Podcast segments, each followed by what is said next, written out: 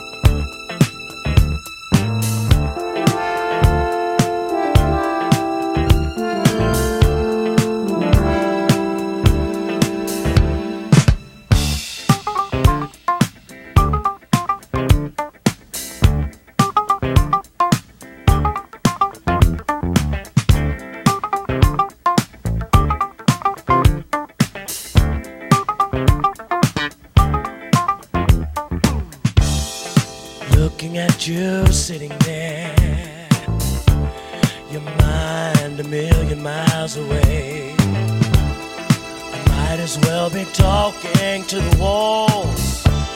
Maybe they'll hear what I've got to say. It's the same old story about somebody with a dream.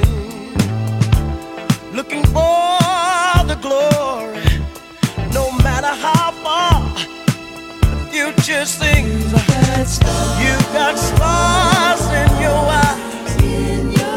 There's a whole world out there for you. You've got stars in your eyes. What are you gonna do? You've got stars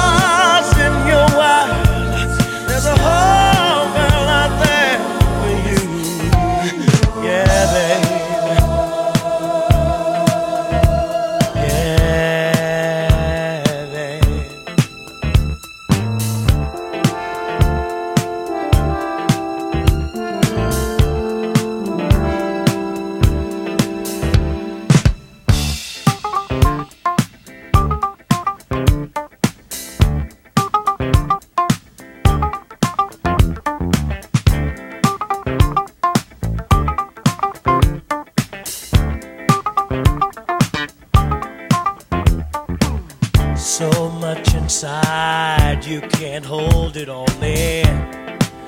You got to express your feelings. Maybe one day the whole world will know. Put a sail on your dreams and go sail. It's the same old story about somebody with a dream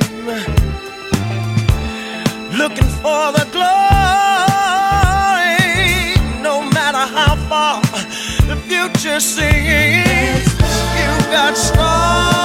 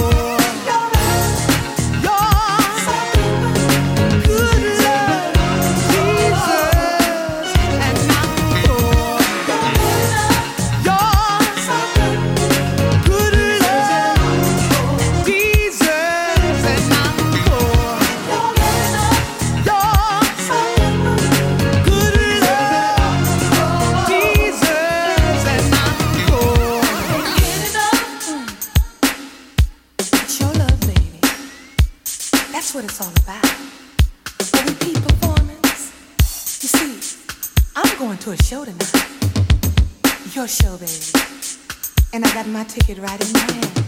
Oh, your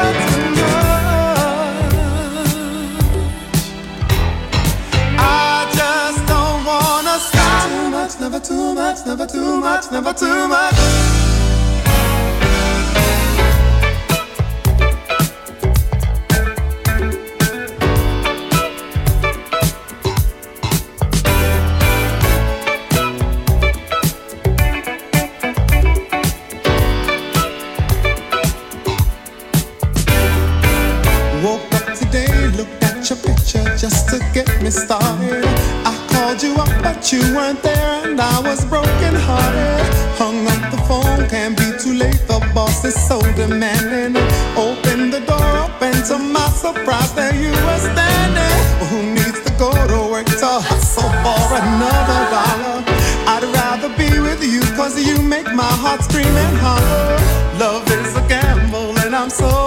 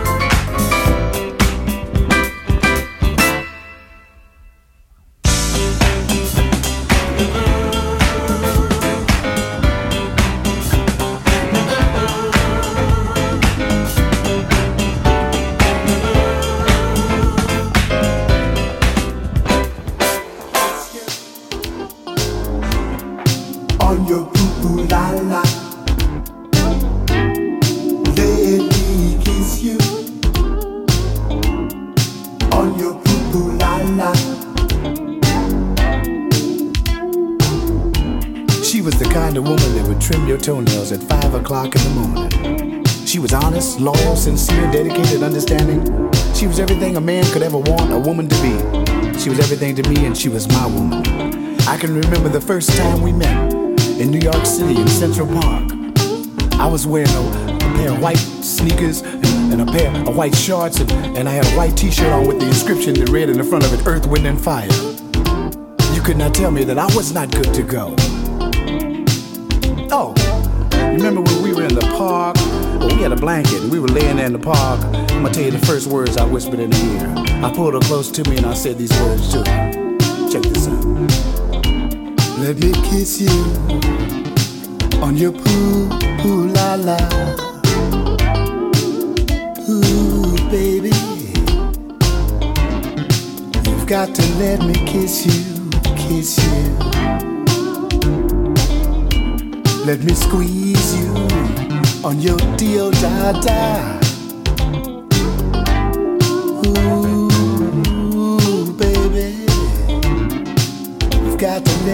Kiss you, kiss you. Anyway, four years passed, and there I am sitting in my R A N Y C B A P T, Roy Ayers, New York City, bachelor apartment, doing my thing, minding my own business. As a matter of fact, I was looking at the television, and the telephone rang. At that time, I had incorporated into my voice pattern what I call my Barry White approach. And I picked up the phone and I said, Hello. There was no answer. I said it once again. Hello. And this voice came on the phone. It sounded just like